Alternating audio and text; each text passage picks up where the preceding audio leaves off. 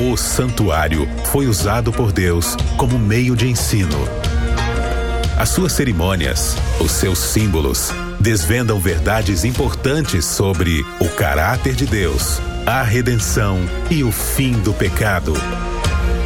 A partir de agora, Bíblia Fácil Santuário O caminho de Deus.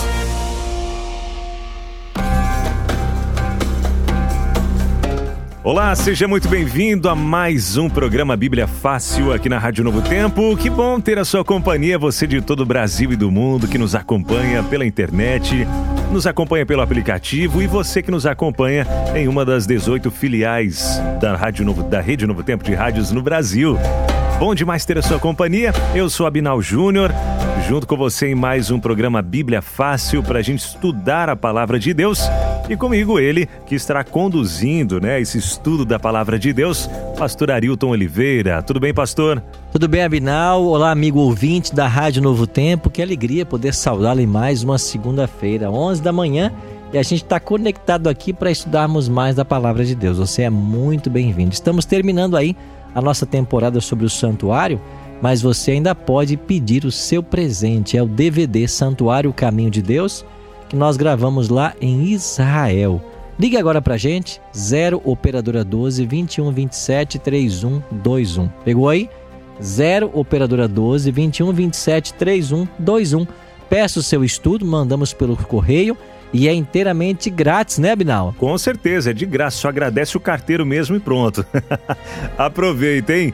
É, e se você quiser participar com a gente agora mesmo, já mandando a sua pergunta é, sobre o assunto de hoje que a gente estará conversando aqui no nosso Bíblia Fácil, o tema é uh, Verdades do Santuário. Esse é o assunto de hoje que a gente vai estudar aqui no programa Bíblia Fácil. Se você tiver alguma pergunta relacionada a esse assunto, você pode mandar mensagem para a gente no WhatsApp, que é o 12 98151 0081 12 98151 0081. Pode mandar agora a sua mensagem e estaremos colocando aqui uh, para ser respondida a sua, a sua pergunta com base nesse assunto de hoje do santuário, uh, verdades do santuário, ok? Fique à vontade, manda aí a sua pergunta e a gente já traz aqui para ser respondida pela própria Bíblia, né? A palavra de Deus. Pastor, tudo certo então para a gente já começar a responder as perguntas dos ouvintes por aqui? Tudo certo, vamos lá, né? Vamos lá então, primeira pergunta de hoje, né? A gente falando aí sobre o santuário, né? Ele sendo o centro da obra de Cristo em favor dos homens e abre os nossos olhos, né, para um plano da para esse plano da redenção através do santuário. A gente pode também conhecer um pouco mais sobre todos os assuntos que dão razão à nossa fé também. Primeira pergunta de hoje é a seguinte, ó, é, dentro da arca do concerto, pastor, é, que ficava lá no lugar santíssimo, tinham duas tábuas de pedra onde foram escritos os dez mandamentos de Deus. E agora, qual é a relevância desse fato e o que podemos aprender com ele também?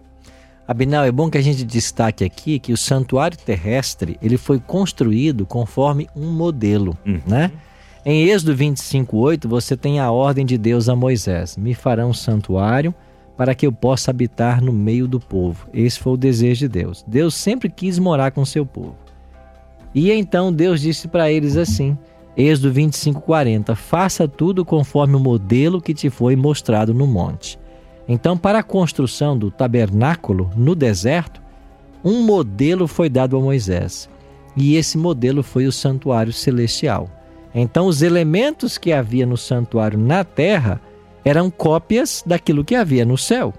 É por isso quando você vai aqui para Apocalipse capítulo 11, verso 19, o texto diz assim: Abriu-se então o santuário de Deus que se acha no céu, olha aí, e foi vista a arca da aliança no seu santuário. E sobrevieram relâmpagos, vozes, trovões, terremotos e grande saraivada. Ou seja, há um santuário no céu, é isso que a Bíblia ensina.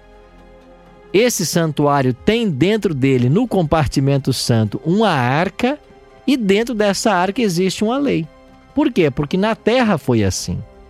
Então aqui o Apocalipse, no Apocalipse, João, ele tem uma visão do santuário celestial e ele vê a lei de Deus no santuário celestial. É por isso que Deus mandou que Moisés fizesse tudo conforme o modelo. E no santuário terrestre você tinha um santuário com dois compartimentos, Santo e Santíssimo, e você tinha dentro do Santíssimo as tábuas da lei de Deus. Então, hoje, ao falarmos sobre verdades do santuário, a gente quer conectar várias verdades da Bíblia com o próprio santuário.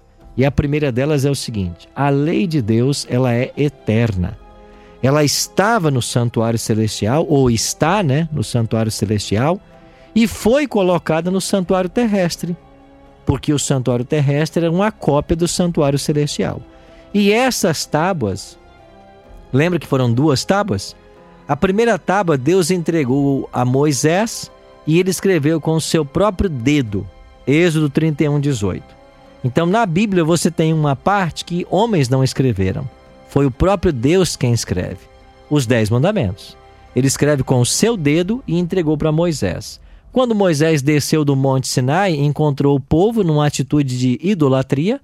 Eles estavam liderados por Arão, adorando um bezerro de ouro. E Moisés pega aquelas duas tábuas e quebra as duas tábuas no chão em sinal de, de insatisfação com o povo que estava na idolatria. Aí Deus depois diz: Moisés, lavra duas pedras e sobe ao monte novamente. Moisés faz isso, sobe ao monte e Deus escreve novamente sua lei.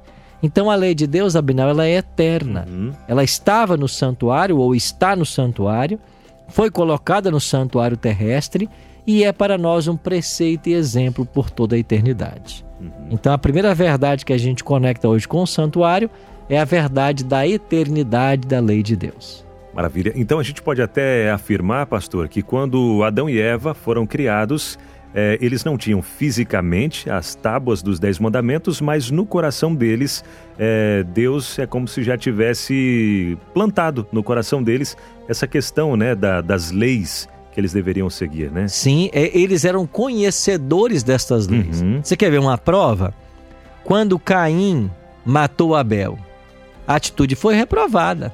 Por quê? Porque existe um mandamento que diz: não matarás. Se não houvesse esse mandamento, Deus não teria punido Caim como ele puniu, certo? Uhum. Ainda em Gênesis, você tem o sábado, porque Deus criou o mundo em seis dias e no sétimo descansou. Hum. Então, antes que houvesse mesmo o pecado, já existia lá o quarto mandamento. Lembra-te do dia de sábado para o santificar. Depois você tem um exemplo de Abraão, que omite que a mulher Sara era sua esposa, e quando o rei ia tomar Sara como mulher, Deus disse: Não, essa mulher é casada, uhum. ela é de Abraão. E é, o rei disse: Por que você não me contou isso, Abraão? Ou seja, Deus estava lhe proibindo o adultério. Então, você encontra no Gênesis os mandamentos. A lei sempre existiu. Ela só foi escrita nos dias de Moisés porque o povo havia passado quatro séculos como escravos e eles estavam esquecendo dos preceitos do Senhor.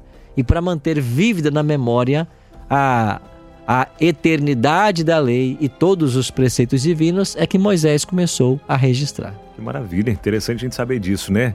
É, que ela é imutável, desde antes da criação ela já existia então, depois, né, a gente vendo ali a segunda parte do Novo Testamento, ela continua igual até os dias de hoje também, né? Então ela não foi mudada, não foi alterada e a gente não pode alterar um J ou um tio da lei de Deus, né? Mateus 5, 17 18 diz isso, não podemos hum. alterar nada, Jesus falou isso, né?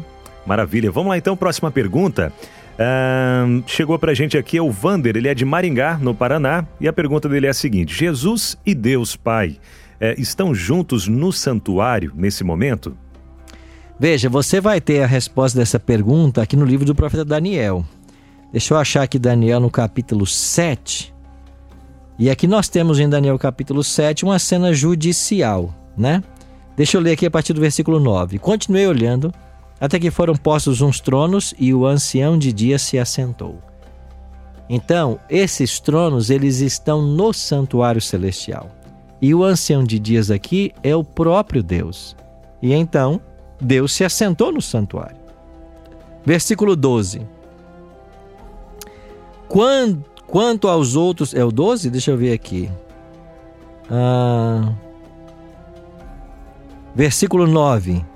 O ancião de dia se assentou, os seus cabelos eram como a pura lã, o trono chamas de fogo. Versículo 12, não é o 13. Eu estava olhando nas minhas visões de noite, e eis que vinha com as nuvens dos céus um como filho do homem, e dirigiu-se ao ancião de dias e o fizeram chegar até ele. Então, em Daniel 9, 7, 9, Deus está no trono. Daniel 7, 13, o filho vai para o trono. Então, Deus Pai e Deus Filho, eles estão sim, Abinal, no santuário celestial. É por isso que em Atos capítulo 7, você também tem uma outra prova disso. No apedrejamento de Estevão, quando Estevão começou a ser apedrejado, ele teve uma visão celestial. E olha o que diz aqui Atos capítulo 7, nos últimos versículos.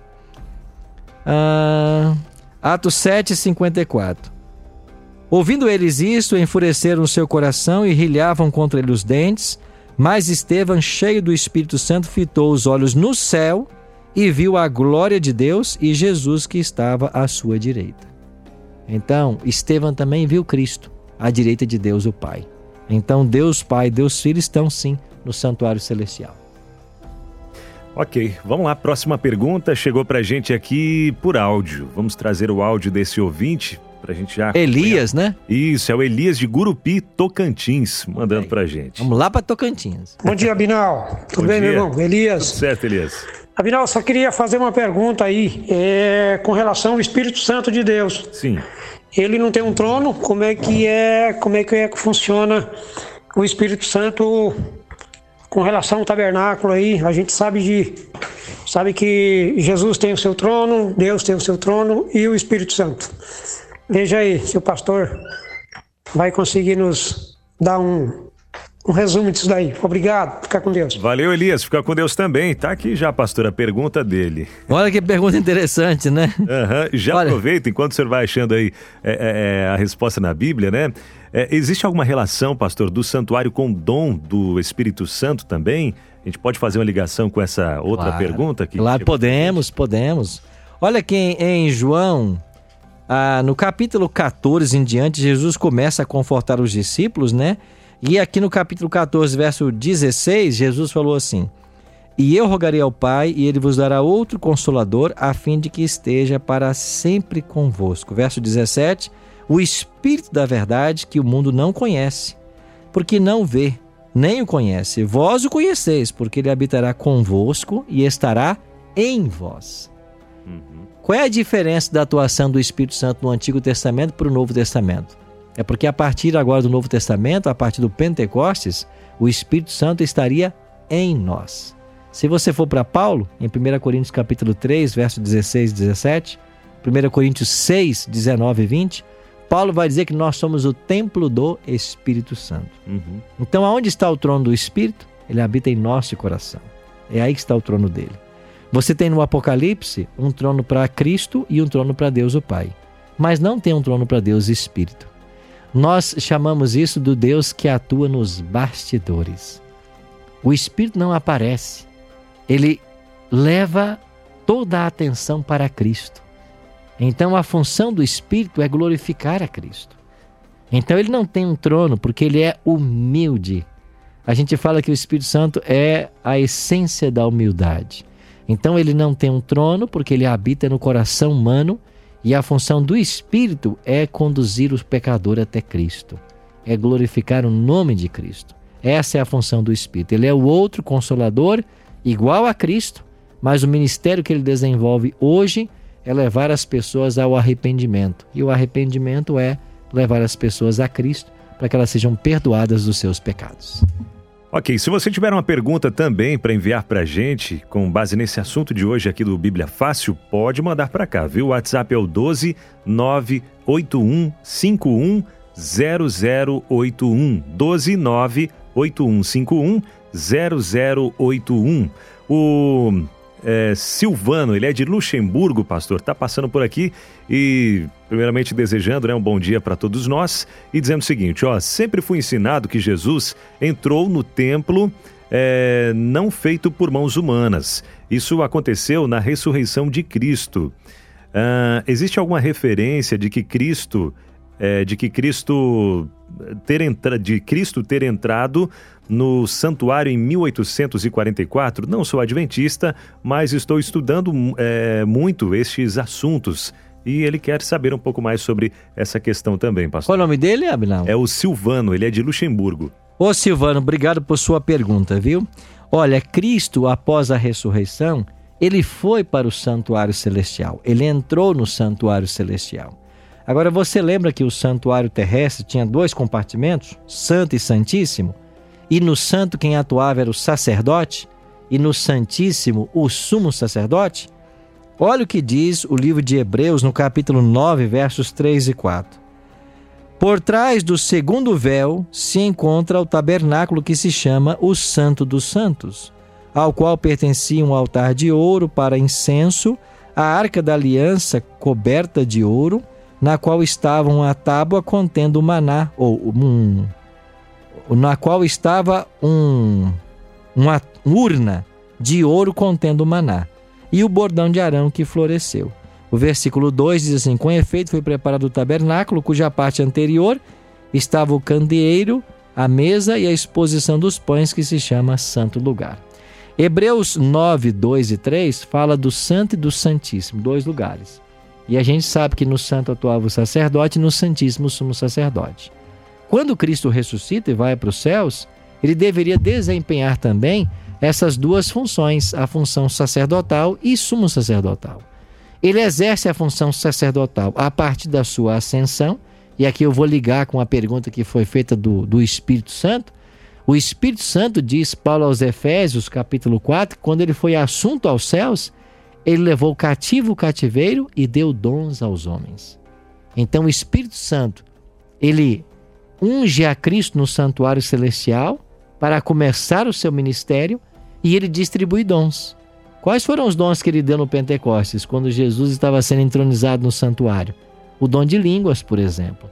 Depois veio o dom de cura, o dom do ensino e cerca de 30 dons que Paulo vai mencionar nas suas listas de dons. Então o Espírito Santo é aquele que dá dons espirituais. E eu vou falar mais um pouquinho sobre isso.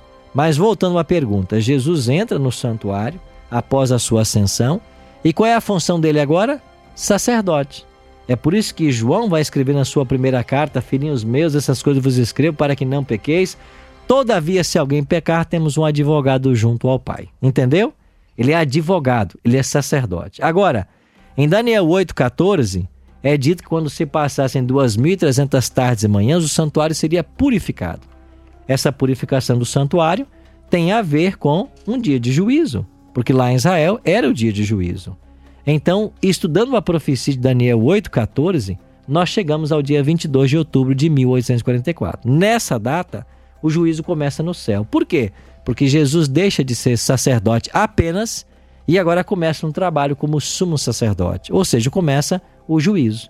Então é por isso que nós afirmamos que Jesus entrou no Santíssimo no dia 22 de outubro de 1844 e no Santo desde a ascensão para a função de advogado, representada na tipologia pelo sacerdote. Maravilha. Agora, que outras doutrinas, pastor, a gente pode aprender estudando esse tema do santuário? Uma delas é a questão de dotação de dons espirituais. E a Igreja Adventista acredita que uma mulher no passado, chamada Ellen Golden Armon, uhum. ela se casou em agosto de 1846, assumindo o nome de Ellen Golden White, e nós cremos de que ela recebeu o dom do espírito de profecia, o dom de ser profeta. E ela escreveu cerca de 100 mil páginas manuscritas. Os seus livros estão traduzidos para várias línguas, inclusive o português. Você vai encontrá-los na internet, gratuito, o PDF desses, desses livros. E a Igreja Adventista acredita que essa mulher tenha o dom profético. Por 70 anos ela trabalhou e serviu na causa de Deus, viajando, pregando, escrevendo, aconselhando, e nós cremos de que esses escritos de Ellen G. White são conselhos de Deus para os nossos dias. Então, o dom de profecia é um dom que a gente também conecta com o santuário.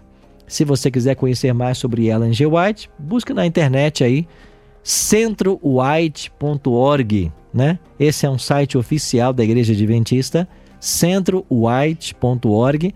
você vai encontrar muitos materiais sobre a vida de Ellen G. White e na internet os livros dela em PDF para você conhecer mais sobre esse material. Falando ainda sobre o Espírito Santo, pastor, o, o Hernandes, ele diz o seguinte, então quer dizer que o ministério é, do Espírito Santo é terreno, é isso? A, a pergunta dele. Ele mandou um áudio com essa pergunta. Bom, o ministério do Espírito Santo, a ação dele, ela acontece em todos os tempos, né? Se você for aqui para o primeiro capítulo da Bíblia, no primeiro capítulo, no verso 2, você já tem aqui o, o Espírito Santo atuando, né? Olha o que diz Gênesis 1, verso 2. Ah, verso ah, 1, 2. A terra, porém, era sem forma e vazia, havia trevas sobre a face do abismo, e o Espírito de Deus pairava por sobre as águas. Essa expressão em hebraico, pairava, ela é aplicada em Deuteronômio a uma águia voando, protegendo seus filhotes no ninho. Então, em Gênesis 1, 2, no segundo verso da Bíblia, você já tem ali o Espírito Santo atuando. Ele atuou em todo o Antigo Testamento. Você vai encontrar em Êxodo vários textos onde ele vem para capacitar o Alel e Al Alib para que eles fossem os artistas do santuário. Você vai encontrar ele dando forças a Sansão. Você vai encontrar ele capacitando Gideão. Você vai encontrar o Espírito Santo ativo em todo o Antigo Testamento. Na realidade, Abinal, dos 39 livros do Antigo Testamento, em 22 aparece a atuação do Espírito Santo. Olha só. Quando chegamos no Novo Testamento, você vai ter o Espírito Santo começando já preparando o caminho para Jesus. Uhum. Como é que ele fez isso? João Batista. Lembra que João Batista veio para preparar o caminho para o Messias? A palavra de Deus informa que João Batista era cheio do Espírito Santo desde o ventre materno. O Espírito já estava com João preparando o caminho. Depois o Espírito anuncia a Maria o nascimento de Jesus. O Espírito é quem vai gerar o menino Jesus em Maria.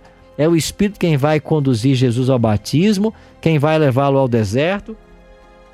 Ou seja, o Espírito Santo está atuando em todos os momentos da história. E depois, quando Cristo é assunto aos céus, é ele quem fica para avançar o seu ministério com a igreja apostólica e hoje com a igreja cristã. E é claro que hoje o Espírito é quem lidera a obra de Deus aqui na terra. É, mais uma pergunta que chegou para a gente aqui, pastor. A gente já está caminhando para o finalzinho do nosso programa. O tempo passa rápido demais, rápido. né? Muito rápido. É o Lídio, ele é de Cachoeirinha. É, e a pergunta dele é a seguinte: Como surgiu o pentecostalismo no Brasil e de onde se originou? E ainda ele traz aqui o que é o dom de falar é, em línguas e como se manifesta através do Espírito Santo falou: desculpa, são muitas dúvidas, é, estou aproveitando a oportunidade já para perguntar. Lido, é Lídio? É Lídio, aham. Uhum. Ô, Lídio, obrigado por sua pergunta, viu? Um abraço, Cachoeirinha Rio Grande do Sul, isso, é? isso. é? Um abraço é. para os gaúchos que estão nos assistindo aí, tá bem? Pentecostalismo, esse termo deriva-se do Pentecostes, né? Então, pentecostal ou pentecostalismo são as religiões que dão uma forte ênfase na atuação do Espírito Santo porque o Espírito foi concedido primeiramente lá no dia de Pentecostes, ou nós chamamos isso a dispensação do Espírito Santo. Agora, como isso chegou no Brasil? Bom, a primeira manifestação pentecostal moderna, ela se deu nos Estados Unidos, em Chicago, lá na rua Azusa Street, esse é o nome da rua. E lá, na rua Azusa Street, você vai ter um movimento pentecostal surgindo lá, quando pela primeira vez, na, na época moderna, você tem ali uma manifestação do chamado dom de línguas. Isso é história, tá bom? Ah, esses missionários, entre eles estava um chamado Seymour, que foi um dos que recebeu o dom de línguas naquela ocasião, segundo a história conta, né? E ele então começou a divulgar e a, e a pregar o evangelho e depois fazer vários discípulos. Dentre esses discípulos, você tem Daniel Berg e Gunnar Wingren. E esses dois homens, Daniel Berg e Gunnar Wingren, eles recebem uma visão de Deus. Eu estou dizendo segundo a história, viu? Não estou ratificando a história, é assim que a história é contada. Daniel Berg e Gunnar Wingren recebem visões de Deus e eles vêm então parar aqui no Brasil, no estado do Pará, na cidade de Belém. E ali em Belém, eles começam a primeira igreja pentecostal do Brasil. Estamos falando aí do início do século XX, 1906, 1907. E aí nasce no Brasil a Igreja Assembleia de Deus, que nasceu lá em Belém, certo? Então o movimento pentecostal no Brasil nasce com a Igreja Assembleia. Depois você vai ter outros ramos do movimento pentecostal e na década de 60 começa o ramo neopentecostal. E aí você tem a chegada da Igreja Universal, Internacional da Graça de Deus, etc. Ok? Então, a igreja pentecostal e neopentecostal são as igrejas que dão uma forte ênfase na atuação do Espírito Santo. E você perguntou sobre dom de línguas? O que, que a Bíblia fala sobre dom de línguas? Eu vou resumir numa frase porque o tempo está correndo. É a capacidade sobrenatural que Deus dá ao crente de falar uma língua materna que ele nunca estudou antes. Por exemplo, imaginemos que tem agora me ouvindo ou na live aqui comigo no Instagram no PR Arilton, um russo, que chegou na Rádio Novo Tempo.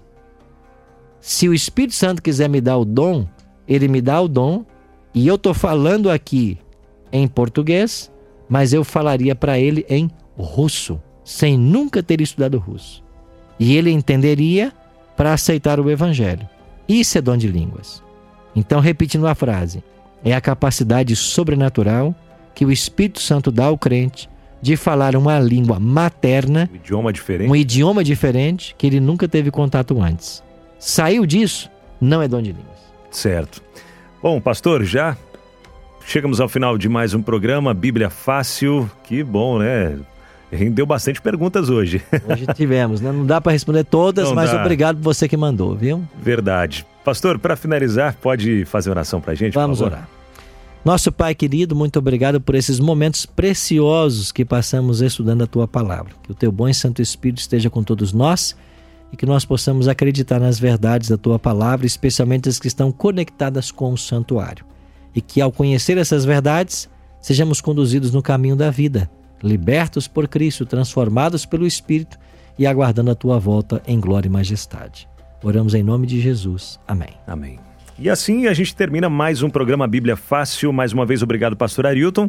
E obrigado você que sempre nos acompanha pela internet, acompanha pelo seu radinho companheiro. E na próxima segunda tem mais Bíblia Fácil. Grande abraço, fique com Deus. Bíblia Fácil Santuário. O caminho de Deus.